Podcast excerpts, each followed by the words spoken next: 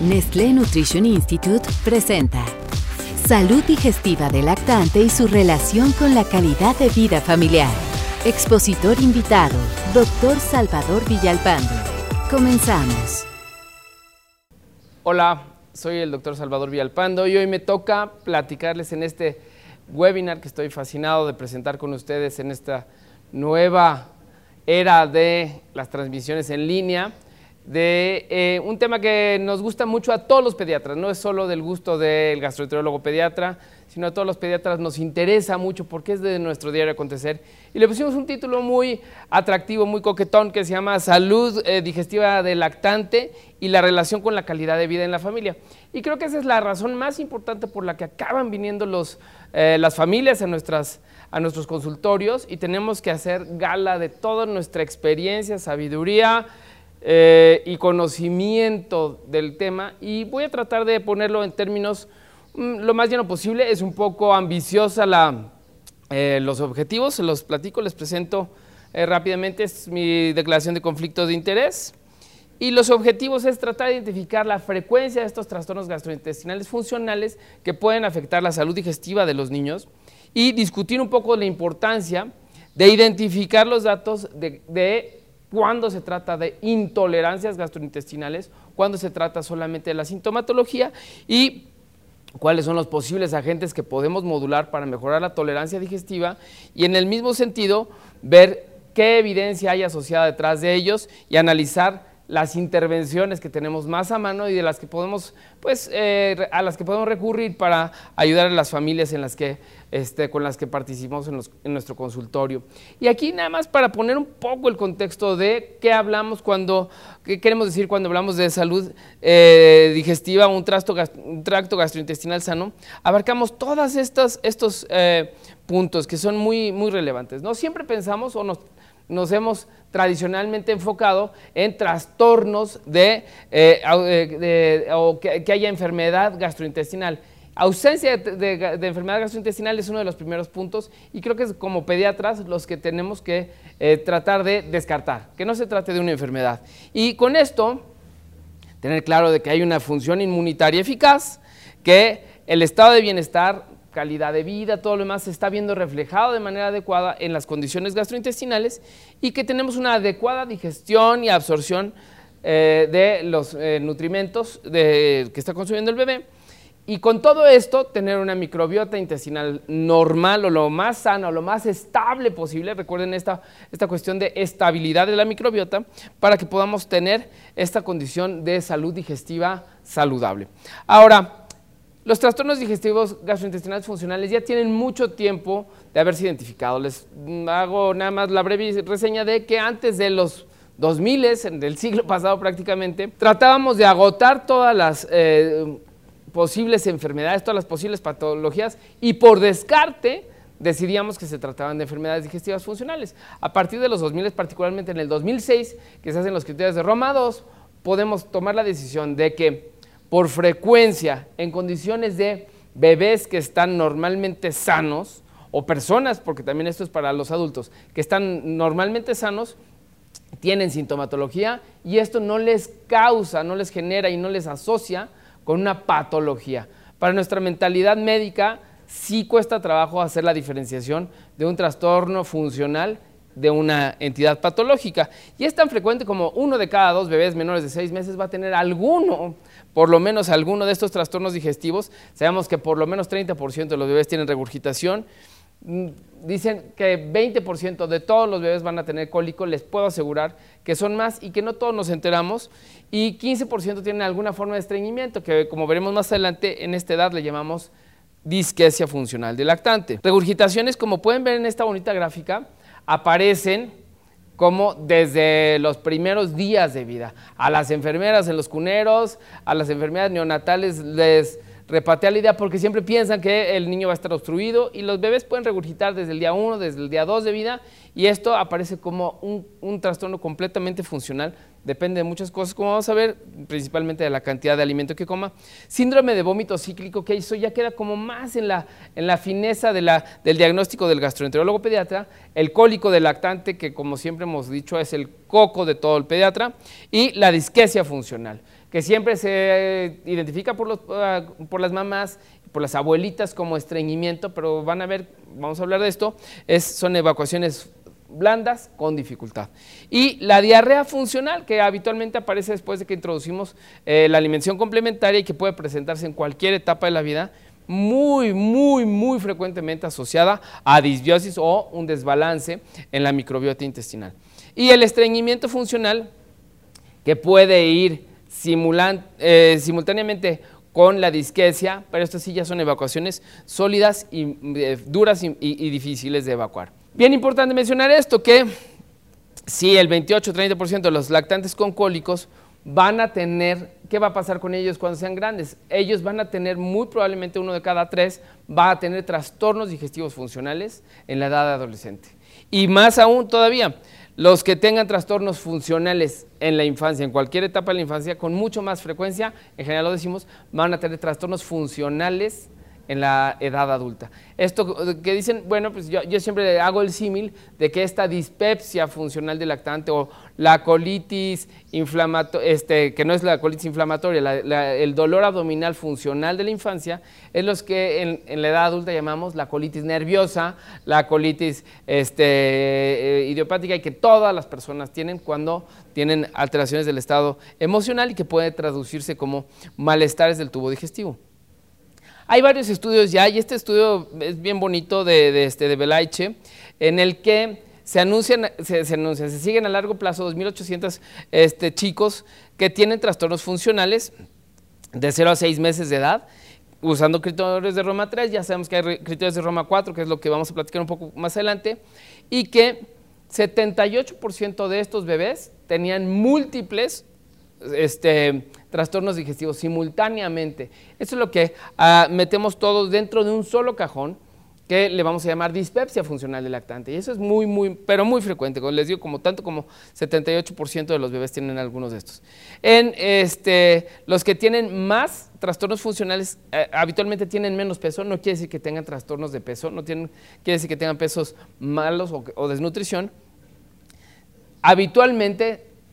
se suspenden la lactancia materna exclusiva, seno materno, este, tienen con menor frecuencia los que tienen más trastornos funcionales porque se los suspenden. Y en la evaluación de calidad de vida tienen menos puntaje de calidad de vida, o sea, tienen peor calidad de vida los que tienen más trastornos digestivos funcionales eh, y eh, tienen mayor cambio de medicamentos y les puedo asegurar, no viene en este estudio, tienen mayor cambio de fórmulas infantiles porque, como les digo, con mucha frecuencia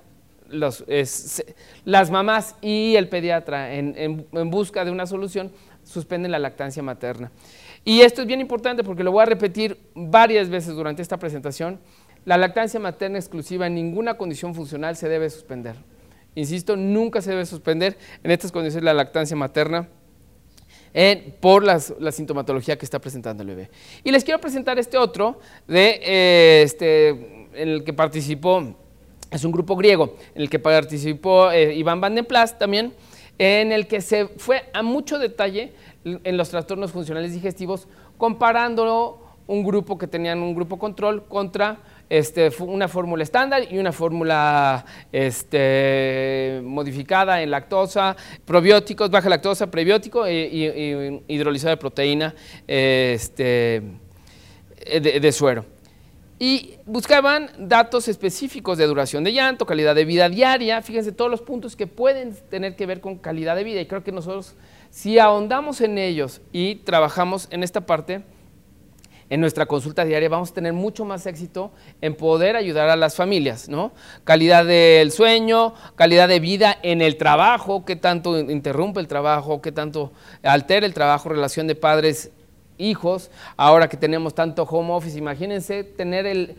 home office con un bebé con trastornos funcionales en casa. Eso hace, una diferencia importante. Estrés durante vida diaria, integración social con familia y amigos. Se recibe mucho estrés este, con las familias cuando identifican que un bebé está teniendo síntomas en la casa. Todo el mundo tiene una opinión al respecto y no tienen ningún temor en darla aunque no la pidamos, aunque no la pidan los papás. ¿no? Y aquí es bien interesante la intervención que hace este grupo. Hace un eh, eh, proceso de educación empoderamiento le pongo yo como identificación este, para los padres y eh, a esto agregan una u otra fórmula, comparación o este, la alimentación al seno materno. Todos los que tenían la fórmula de investigación mejoraron, pero también mejoraron muy importantemente los que tenían la fórmula estándar. Aquí yo les, hago la pregunta, ¿cuál es el efecto real de esta educación de los padres o empoderamiento de los padres en muchos aspectos que, vamos a tener que hacer? En esto, cuando no lo, logramos identificar o tenemos esta conflictiva, la primera respuesta, y es natural, y eso lo hemos visto, eh, por lo menos yo en los 25 años que tengo de experiencia en la pediatría, que si no podemos solucionarlo, buscamos una de las, de las cuestiones que matemáticamente nos hace más sentido. Si lo que le duele es la panza, lo que le voy a cambiar es lo que está entrando por la boca y entonces empieza la danza famosa de las leches. Y en este, en este artículo, ya es viejito de Neta Nevo del 2007,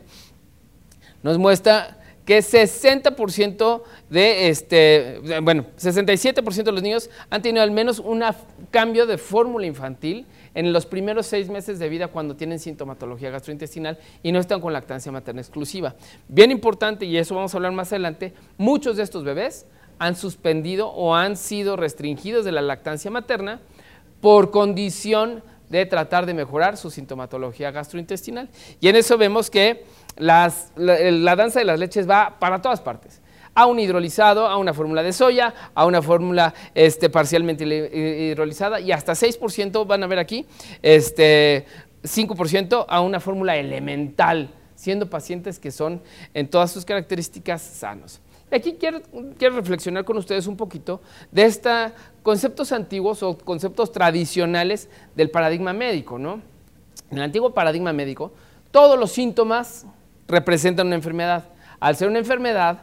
necesitamos dar medicamentos. Al, dar medicamentos, esperamos una respuesta lineal en cuanto a subimos dosis, mejora mucho. Quitamos dosis, empeoran. Entonces, eso es bien interesante porque hoy podemos entender, y más a la luz del conocimiento que tenemos de todos estos trastornos funcionales digestivos, que no todos los síntomas clínicos representan enfermedad. ¿sí? Y eso estamos cayendo muchas veces en sobrediagnóstico. Y el problema del sobrediagnóstico es que vamos a dar medicamentos de forma innecesaria y muchas veces excesiva. Y por frecuencia, el diagnóstico, por eh, ahora que sabemos tanto de epidemiología, podemos identificar cuando la mayor parte de los pacientes tienen una sintomatología, es muy poco probable que se trate de una enfermedad. Lo más probable es que se trate de un trastorno digestivo que sea funcional. Y para ello, pues tengo, lo, pongo mm, para organizarlo, qué puede estar modificando la, tolerancia este, gastrointestinal. Estos cuatro aspectos, aspectos la tolerancia alimentaria, eh, los macronutrimentos de lo que están comiendo, los componentes no nutrimentales de lo que se está eh, comiendo, pero es muy importante y voy a enfatizar mucho en esta parte del sistema digestivo inmaduro. Cuando no tenemos un proceso digestivo que está llevándose eh, de manera natural, eh, vamos a encontrar que va a funcionar de la manera que nosotros no esperamos que funcione. Y muy importante, nos hace la referencia a la nueva guía que eh, se repitió en, el 2018, precisamente en particular de, para reflujo gastroesofágico, de ser muy puntuales y muy precisos en ver cómo son los síntomas que está mostrando nuestro bebé y cómo está la historia de medicamentos, cómo está el patrón de crecimiento, independientemente de en qué perfil de la gráfica esté el bebé, si hay o no datos de alarma, pero ser muy acuciosos en particular en la historia de la alimentación, cuánto tiempo dura cada toma, cuántas veces, eh, este,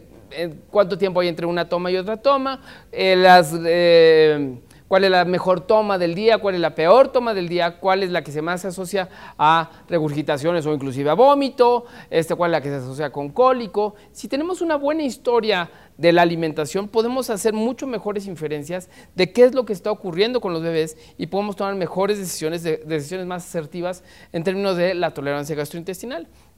Y cuando hablamos del sistema digestivo inmaduro, ahí tenemos que ser muy claros todo el proceso del desarrollo de madurez del tubo digestivo probablemente, digamos en términos cerrados, termina, concluye a los dos años, pero en los primeros seis meses las características de inmadurez son muy, muy evidentes. Mm, podemos pensar que de todos los macronutrientes, tenemos que tener en, mente que el 100% de los macronutrientes no se va a digerir. Se va a digerir ah, en las primeras semanas, quizás el 85-90% de la lactosa y ya para los 5 o 6 meses a lo mejor es 95-98%. Igual para los lípidos y para las proteínas. Y de esta manera muchos de estos eh, alimentos que no están 100% digeridos, uno, van a aparecer en las evacuaciones y dos, van a generar alguna sintomatología sin que esto le represente ninguna enfermedad. ¿no? Y en ese contexto, pues tenemos que pensar que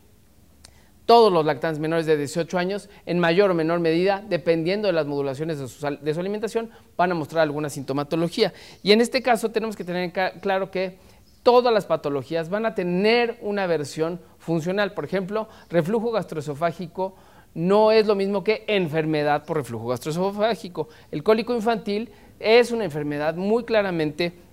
eh, funcional y que el estreñimiento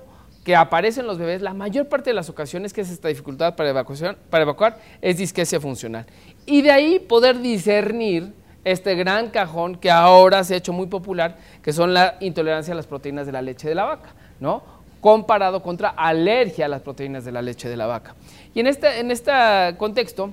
eh, eh, eh, Pamela Douglas nos, hace un, par de artículos muy sabios en relación a los niños que están tomando seno materno exclusivo, ¿por qué pudieran estar teniendo tanta sintomatología? Y hay muchas condiciones en las que todos los pediatras tenemos muy claros que si los bebés comen una buena proporción de la leche posterior que tiene mayor carga de lípidos van a tener una menor velocidad eh, de, vaciamiento gástrico y con esto van a tener una menor exposición de lactosa a su lactasa inmadura y van a tener menos sintomatología, ¿cierto? Y por eso muchas veces cuando se, ella, nos dice que difícilmente toda esta irritabilidad, llanto, cólico, etcétera, se asocia a reflujo gastroesofágico por varias condiciones. Una, porque la condición de acidez del tubo digestivo en los menores de seis meses, nuevamente, es inmadura, es insuficiente y no es suficientemente ácida. Número dos, el pH ácido se neutraliza prácticamente en las 24 horas con la leche este, que está consumiendo cada dos horas y media, tres horas el bebé leche materna, leche, este, eh, una fórmula infantil, va a estar neutralizándose. Y más con la altísima frecuencia en la que se están suspendiendo el seno materno e indicando y este, inhibidores de bomba de, de, protones de manera totalmente eh, desmedida. ¿no? Y esto sabemos que muchas veces podemos tener riesgos asociados a el uso de inhibidores de bomba de protones, como mayor frecuencia de infecciones respiratorias, probablemente con esto también más alergias, etcétera. Cuando metemos el concepto de dispepsia funcional del lactante, que involucra todo esto, gasines, fósines, o sea que están con irritabilidad, con mayor producción de gas, tanto por arriba como por abajo, y que vemos este, pancitas claramente timpánicas, no nos está hablando necesariamente de una enfermedad, no nos está hablando de una alergia muy claramente, y que esto pues, va a tener evacuaciones explosivas y que tampoco nos habla de una enfermedad por de intolerancia a la lactosa o de insuficiencia de lactasa, ¿de acuerdo? Sí va a tener, por supuesto, por lo que dijimos, que la inmadurez en la producción de la enzima lactasa nos va a dar sintomatología de intolerancia a la lactosa. Y sí quitarle la lactosa en muchas ocasiones nos va a ayudar, pero todo lo que quitemos nuevamente va a tener alguna repercusión y lo vamos a ver un poquito más adelante cuando hablemos de prebióticos. Y si nuevamente este, juntamos las recomendaciones de Naspagan y Espagan con estas de, de Pamela Douglas, podemos pensar que si hacemos una buena recapitulación de la forma en la que se están alimentando los niños y podemos hacer modificaciones y estas son las que yo les llamo el empoderamiento de las mamás, de ver cómo podemos hacer las alimentaciones más cortas en tiempo y a lo mejor menos frecuentes y con esto tener una mejoría en la posibilidad de que coman más cantidad de, de volumen de leche y que tengan más posibilidad de comer leche posterior, los niños van a tener mucho mejores posibilidades de tener menos, menos eh, sintomatología. Ahora, esto en términos en el escenario de reflujo con lactancia materna exclusiva, porque sabemos que eh, hay una reducción importante del riesgo relativo, aunque siempre hemos pensado que como la leche materna es más ligerita que las leches espesadas o que las leches de fórmula, los niños la regurgitan más. Este estudio bien bonito de Chen del 2017 nos muestra cómo la leche materna, la lactancia materna exclusiva, tiene un riesgo, reducción de riesgo relativo de 2.19 en la leche humana, inclusive alimentada en, este, en botella. ¿Qué quiere decir esto? Que tiene que ver más con la botella que con la propia leche, con el propio contenido de la leche. Entonces nuevamente regresamos a hablar de técnica, de alimentación, y esto es bien importante que podamos tener muy claro qué es lo que podemos hacer y qué podemos recomendar a los papás para nuevamente empoderarlos y que tengan esta, este conocimiento. Y en ese mismo contexto, en esa misma temática y de esta misma eh, referencia de estas guías, muchas veces confundimos porque eh, la irritabilidad va a ser inexplicable cuando tenemos reflujo, los síntomas muchas veces cuando son atípicos queremos tratar de, regresar a si esto se pudiera asociar a, este, a, enfermedad por reflujo gastroesofágico y en estas condiciones de los primeros seis meses de vida, lo menos frecuente es encontrar síntomas atípicos asociados al reflujo. Vamos a encontrar los característicos, regurgitaciones y vómito, pero no los asociados a tos, asociados, que ahí sí, yo sí soy muy insistente en agoten todas las posibilidades de todos. Nuevamente estamos en estas este, condiciones de eh, la panorámica de los antivaxers y hay muchos bebés que vamos a encontrar con toses crónicas que se asocian, claro, a pertusis y no a reflujo. Entonces tengan todo esto en mente cuando hagan una recomendación o cuando tengan este, la posibilidad en, un bebé tosedor de que no, lo menos probable es que se trate de reflujo gastroesofágico. Ahora, en estas guías, bien importante, todas las cosas que estamos haciendo, las seguimos haciendo,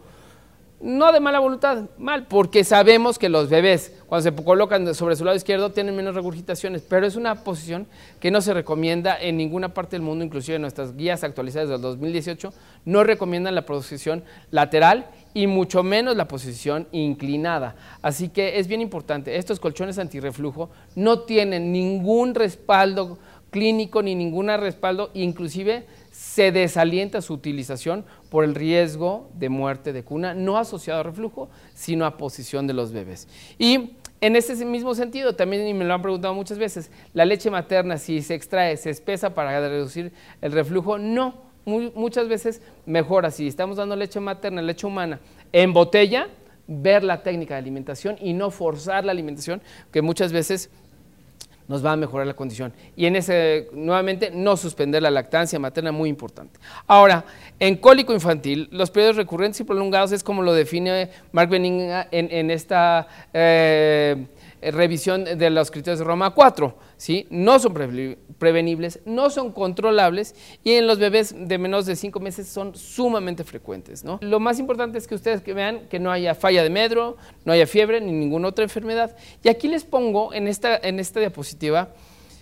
una lista que encontré de todos los alimentos que se tienen que suspender durante la lactancia para disminuir el cólico. Ustedes van a encontrar todas las cosas, los alimentos que se pueden imaginar. Y bien importante, les pongo cuatro referencias de estudios en los que se ha buscado reducir la exposición de alimentos que pudieran ser potencialmente alergénicos para reducir cólico y, se confunde en si con esto va a reducir enfermedades alérgicas. Y bien interesante, el que más se repite o el que ha hecho tres estudios al respecto es David Hill y nos muestra en su, último, su última revisión, que, eh, su último eh, ensayo que hizo en 2005, que hacen por siete días solamente la exclusión de siete alimentos. Esto es inaccesible, es inaccesible en cualquier condición. Las mamás acaban comiendo un chichero y dos pistaches y de todas formas se lo atribuyen a la alimentación. No hay ninguna evidencia, ni sólida ni no sólida, de que restringir los alimentos durante la lactancia va a mejorar el cólico y yo los invito a que no restringan, que abran lo más que se pueda la, la dieta para tener una variedad mucho más, más diversa de microbiota, de, una, biota intestinal saludable, y que con esto los críos y las mamás van a tener mucha sintomatología y mucho mejor calidad de vida. Restricción de siete alimentos para cualquier persona, en la condición que sea, tiene que reducir, reduce tu calidad de vida. Entonces, procuremos no hacerlo, y menos si no tenemos evidencia sólida al respecto. Ahora, otros componentes no proteicos, porque siempre pensamos en los proteínicos. Otros componentes no proteicos sabemos que también van a dar sintomatología, pero nuevamente esto no es enfermedad, no se trata de alergia al chocolate, no se trata de alergia a la coliflor y por eso se deben suspender. Tenemos que encontrar el balance de tener todos estos nutrimentos y nuevamente en todas estas condiciones no suspender la lactancia. Siempre habíamos dicho, esto lo pongo aparte porque es, un ensayo que me gustó mucho, que revisé hace poquito, de para reducir el cólico, nosotros los, pediatras siempre recomendamos sacar el aire bien para que los, este, el, airecito le quite el cólico. Esto en un ensayo clínico bien elaborado no mostró reducción del cólico, pero sí reducción de las regurgitaciones. O sea, no lo dejemos de recomendar, no va a mejorar el cólico, pero sí puede mejorar estas condiciones de regurgitación. Ahora, en los criterios de Roma 4, en términos de disquesia del lactante, hay cosas bien interesantes. Nada más para que recordemos, son a 10 a 20 minutos de esfuerzo para tratar de evacuar. Los niños se pueden poner hasta violetas, lo que dicen las mamás, y lo que más asusta, y que acaba por no evacuar. Y siempre queda en la mente de que están tratando de evacuar una, un pedazo sólido, duro de, de, este, de popó. Y no, acaban evacuando la evacuación líquida, suavecita del lactante que toma leche materna exclusiva inclusive. Y que esto tiene que ver con la parte de maduración de control de la motilidad, de la coordinación de la motilidad, en la que el proceso evacuatorio del movimiento en masa del intestino se está empezando a establecer y el control del esfínter anal interno, que tiene que tener una relajación en respuesta a esta contracción, no se lleva a cabo por sincronía y que eventualmente cuando se sincroniza solito lo lleva a cabo. El usar supositorio en este caso no les da ningún vicio ni les hace ningún problema a largo plazo, pero sí retrasa el aprendizaje de sincronización que tiene que hacer el cuerpo del bebé para adaptarse a este proceso de, este, de disquesia. Ahora, ¿qué macronutrimentos? Y aquí voy a ser un poco más abundante porque a todos nos intriga qué le quito de macronutrimentos a la dieta. Y ustedes tienen que tener en consideración qué es, cuál es la composición de la lactancia materna, porque la lactancia materna tiene un, componente nuclear y esos cambian bien poquito. En términos generales, vamos a ver que sí cambian este, principalmente las proteínas, pero todos los demás componentes, psicológico, el pediátrico, el conductual, este, las condiciones de la mamá, de una mamá, de otra, inclusive una misma mamá no tiene la misma experiencia en un primer bebé que en un tercer bebé, claramente, van a ser experiencias diferentes, inclusive su masa, su, edad, su madurez de, la mamá, estoy hablando, y su índice de masa corporal va a estar cambiando, ¿no? Del primer bebé al tercer bebé, entonces tenemos que tener esta parte es más relevante a las componentes que están dentro de, la madre. Y en ese sentido, creo yo que esta es una de las razones, ya le he presentado en otras, en otras eh, conferencias, de lo que le ha dado un mal nombre y por lo que muchos pediatras eh, suspenden la lactancia materna después de los seis meses, porque vemos cómo claramente baja la concentración de proteínas en el primer mes de 2.4, 1.6 en promedio, hasta prácticamente 0.8 a 1.1 gramos por 100 mililitros de proteína. Y así es como tiene que bajar. Es bien importante que baje porque al bajar esto nos va a dar este componente, uno, de mejor digestibilidad en estas etapas más, posteriores y es lo que podemos identificar ahora como uno de los factores más importantes para prevención de obesidad infantil y prevención de obesidad a largo plazo. Y bien interesante porque este dinamismo de la, de la leche humana cambia y es tan inteligente el cuerpo humano que puede identificar cuando un bebé está naciendo a las 23 semanas, por ejemplo, y que tiene que mantenerse su concentración de proteínas altas, ir bajando paulatinamente 8 semanas después, en el que están 31 semanas apenas, y que va a aparecer, si ustedes siguen esta gráfica, más o menos lo mismo que si el bebé hubiera nacido de 33 semanas, por ahí, y que después va bajando nuevamente de manera sabia hasta tener las concentraciones normales de los bebés nacidos de término. Y no solo estas proteínas, sino muchas otras proteínas que están dentro de la leche humana van a bajar en respuesta a la maduración del tubo digestivo, entre ellos muchos componentes este, activos y muy importante les quiero, les quiero mencionar el azúcar de los oligosacáridos de la leche humana que se concentran en altas concentraciones en la leche humana, es prácticamente el tercer componente en abundancia en la leche humana y tiene muchos componentes que son muy importantes que, que podemos identificar que no son los mismos que los otros este, oligosacáridos que están en la naturaleza, en la leche vaca inclusive, como son los GOS y los FOS, porque estos tienen componentes muy específicos asociados a lactosa, que tiene tanto glucosa como galactosa, y sus componentes diferenciadores, fucosa, ácido ciálico, etcétera, y que Estas azúcares, a diferencia de lo que siempre pensamos que las azúcares solamente servían para engordar, tienen, tienen utilidades muy, muy relevantes. Hoy sabemos en, el, en la propuesta de inmunidad que da la leche humana, no solo las inmunoglobulinas que también se van modificando a lo largo de la madurez de la leche humana, sino estos componentes azucarados que van a tener esta característica muy importante. Y dentro de estos mismos oligosacáridos, los oligosacáridos van a funcionar tanto como esta parte nutrimental en la estimulación de una biota saludable, como en la formación o, o la utilización realmente como un señuelo en la eh, diferenciador para disminuir el riesgo, la, este, la, asociación, la adhesión de algunos microbios. Pero bien interesante y les traje aquí, hoy que estamos en, toda esta cuestión, que todos nos hemos vuelto expertos en, antivirales y todo lo demás, como los eh, oligosacáridos, y esto está publicado en el 2018, este, pueden ser un buen antiviral por sí solos. Podemos ver en esta gráfica cómo, en este dibujito, cómo estos eh, eh, oligosacáridos de la leche humana pueden, junto con el resto de la microbiota, bloquear la adhesión de algunos virus, ¿no? Y que se tiene ya bien identificados los que tienen cápside, como la influenza, norovirus y rotavirus, y muy probablemente se los puedo decir que esta es una de las condiciones por las que CDC y muchas otras este, asociaciones están promoviendo que no suspendamos la lactancia materna la lactancia materna inclusive en mamás este, con coronavirus positivo, porque hemos visto que es un factor de defensa y que inclusive puede ser un factor de protección para los bebés a largo plazo. Ahora, voy a entrar a qué es lo que está nutriendo a nuestra, a nuestra biota, porque nuestra biota eventualmente va a ser, junto con estos componentes nutrimentales, los no nutrimentales, nuevamente, este, probióticos y prebióticos que no, no son nutrimentales para el individuo, pero sí son nutrimentales para su biota, para su medio intestinal. Y es bien interesante, porque al final de cuentas,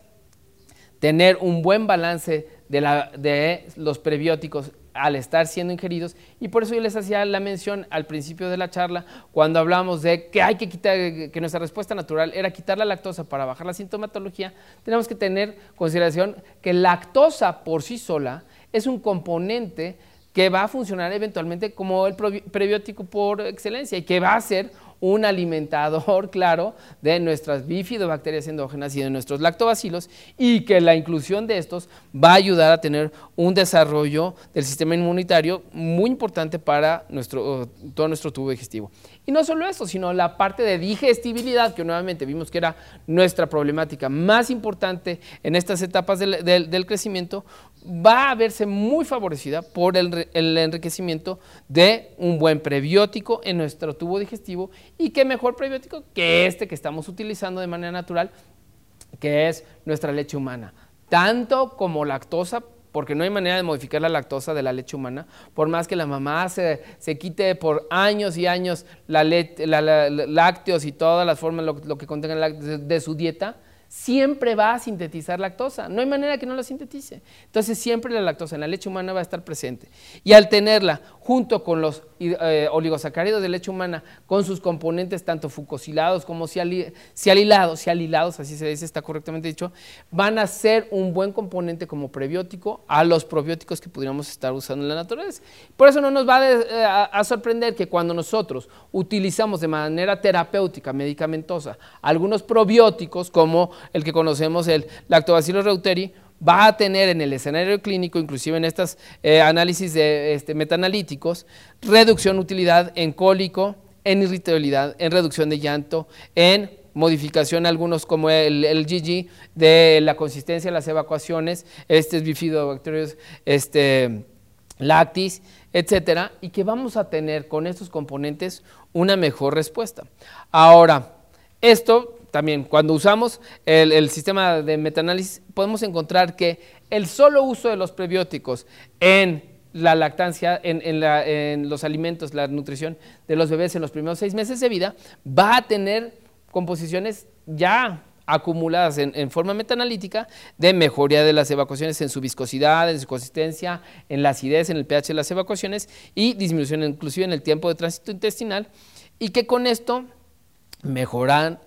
en muchas formas la eh, sintomatología funcional, que es lo que estamos buscando mejorar. Ahora, si podemos hacer la sinergia de tener los tres componentes al menos de una proteína que esté optimizada con estas características de tener una baja concentración de proteínas, como ya hemos visto que es muy relevante, con una buena cantidad de oligosacáridos de, de leche humana y un este, probiótico que module la microbiota intestinal, podemos tener en una sola intervención o en una sola activación, o podemos entender por qué esta sola intervención puede darnos una mejoría importante cuando nosotros los ponemos a interactuar. ¿Qué es lo que quiero decir con esto? Que, por ejemplo, si yo hago esta proteína por sí sola sin agregar un probiótico, las condiciones de mi biota se van a ver modificadas, pero como van a poder ver ustedes aquí, se van a ver modificadas de, forma importante. Aquí es una fórmula experimental también con el probiótico y se ve potencializado el efecto de los cambios en la microbiota al agregar a una proteína modificada un buen probiótico y un buen prebiótico con este, sus componentes como los oligosacáridos de la leche humana y con esto tener una mejor inmunidad porque tenemos mayor efecto bifidogénico de tanto de los oligosacáridos como de los mismos probióticos que tienen mucha proclividad a comer, a consumir estos nutrimentos que se están utilizando a, partir de los oligosacáridos de la leche humana. Y con esto reducción de procesos este, patológicos como diarreas, inclusive procesos respiratorios y la reducción a la susceptibilidad de alergias, que esto es un punto muy importante que hoy sabemos que ha sido un gran coco este, para nosotros los pediatras en los últimos años, tanto con esta parte en lo patológico, pero muy importantemente o más importantemente en el escenario clínico al reducir el tiempo de llanto asociado a cólico, reducción de los episodios de regurgitaciones, reducción de las eh, mejoría de la consistencia y las evacuaciones y con esto mejorar todos nuestros, al menos nuestros tres componentes de las enfermedades funcionales más características y más frecuentes en la infancia de nuestros bebés y no quiero dejar de mencionar, porque para mí en lo personal es uno de los componentes más importantes de tener esta optimización de las proteínas y del gran beneficio de la leche humana, que es reducción de los riesgos metabólicos. ¿sí? Reducción de los riesgos metabólicos, como les dije, prevención de la obesidad infantil a largo plazo, pero también de la memoria para utilización de azúcares eh, y en esto en la tolerancia a los azúcares a largo plazo, que también se ha podido demostrar en estudios muy, muy importantemente. Y con esto ya concluyo y recordando a ustedes que la alta frecuencia de estas enfermedades o de estos trastornos funcionales digestivos que no son necesariamente enfermedades, ¿sí? nos orilla que seamos muy, muy, muy precavidos y seamos muy cuidadosos en las historias, lo que estamos obteniendo la información cuando viene una familia con una mala calidad de vida y que al hacer intervenciones desde nuestra trinchera que van desde el empoderamiento de las familias para sentirse seguras de que no tienen un bebé enfermo, sino un bebé inmaduro y que eventualmente hagamos lo que hagamos, este bebé va a madurar y su proceso digestivo va a madurar y que en lo que madura este proceso digestivo tenemos que mantenerlo, con esto quiero decir mantenerlo con el mejor sustrato nutricional que va a tener la mejor capacidad de tolerancia digestiva, la mejor salud digestiva de nuestros bebés con lactancia materna exclusiva y en las condiciones en las que no la tengamos con un aporte adecuado de proteína optimizada, un aporte adecuado de oligosacáridos de leche humana y un aporte adecuado de probióticos en su alimentación para tener con esto el mejor éxito en estos primeros seis meses que pueden, como todos sabemos, en nuestra experiencia pediátrica, ser una, verdadera pesadilla para las familias y para el pediatra. Así que con esto les despido, les doy las gracias por estar con nosotros en este webinar y a Nestlé Nutrición México por el patrocinio y por, por invitarnos a poder platicar de estos temas que tanto nos gustan a nosotros los pediatras. Buenas noches y espero sus preguntas. Muchas gracias. Nestlé Nutrition Institute presentó Salud digestiva del lactante y su relación con la calidad de vida familiar. Para disfrutar más contenidos, regístrese en nmilatam.org.